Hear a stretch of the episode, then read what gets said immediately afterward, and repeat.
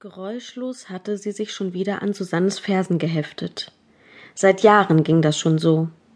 Bereits seit dem Kleinkindalter lief ihr Frau Ursula Hexengans hinterher, beobachtete sie und flüsterte Susanne immer irgendetwas zu.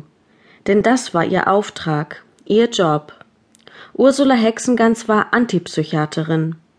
Alle Menschen haben so einen von klein auf bekommen und werden ihn in den seltensten Fällen los es sei denn, man wechselt in den totalitären Narzissmus über oder beginnt zu koksen oder beides. Doch ist weder das eine noch das andere unbedingt ratsam. Und somit bleibt einzig und allein die Option, sich irgendwie mit seinem persönlichen Antipsychiater herumzuplagen beziehungsweise sich irgendwie mit ihm zu arrangieren. Antipsychiater sorgen in der Regel stets dafür, dass wir die Stimme hören, die uns seit unserer Kindheit immer wieder sagt, du taugst nichts, aus dir wird nie was werden, mit dir hat man immer Ärger. Andere Kinder sind viel vernünftiger als du. Du bist dumm, du bist nichts wert. Dickerchen, du hast zwei linke Hände. Du schaffst das nicht, lass mich das machen. Du Idiot, Du bist unmöglich. Es ist durchaus möglich, dass diese Sätze auf einige Menschen zutreffen, jedoch haben in der Regel alle diese Stimme im Ohr, auch diejenigen, die damit nicht gemeint sein sollten. Die einen hören sie häufiger, die anderen weniger. Manche Menschen wurden tatsächlich mit diesen Sätzen von ihren Eltern oder anderen Familienangehörigen oder auch Freunden als Kind geärgert. Andere kamen vielleicht erst im Arbeitsleben durch Kollegen damit in Berührung. Und vom ersten Tag an hängt sich sofort ein Antipsychiater an die Fersen des Betroffenen und lässt ihn so schnell nicht mehr los. In vielen Fällen hält diese Verbindung sogar das restliche Leben lang. Susanne hatte es mit Frau Ursula Hexen ganz besonders schwer getroffen. Ihre Mrs. dagegen war alles in einem. Perfektionistin, Kritikerin, Antreiberin, Zweiflerin und Verzettlerin ebenso.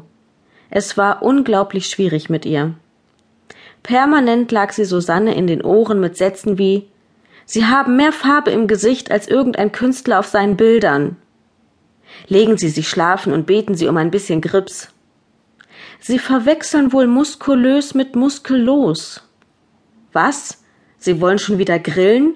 Fleisch am offenen Feuer. Also dort, wo ich herkomme, nennt man sowas Armut. Wer grübelt, bekommt Falten. Können Sie sich davon noch welche leisten? Oder auch Sie sollten sich Trottel auf die Stirn tätowieren lassen. Selbst seinen Antipsychiater erschlagen brachte nichts. Denn mit dieser Wesensart war es wie mit den Figuren im Computerspiel. Wenn man sie mit dem Hammer erschlug, kamen sie durch eine andere Luke wieder zum Vorschein. Frau Ursula Hexengans war nun einmal da, und Susanne musste irgendwie mit ihr auskommen. Nur war das leichter gesagt als getan. Denn selbst ihr Hund, eine französische Bulldogge namens Walter, knurrte Ursula permanent an und konnte sie absolut nicht leiden. Sie hatte so etwas Schwefeliges in ihrer Aura, ein Duft, den Walter ganz und gar nicht ausstehen konnte.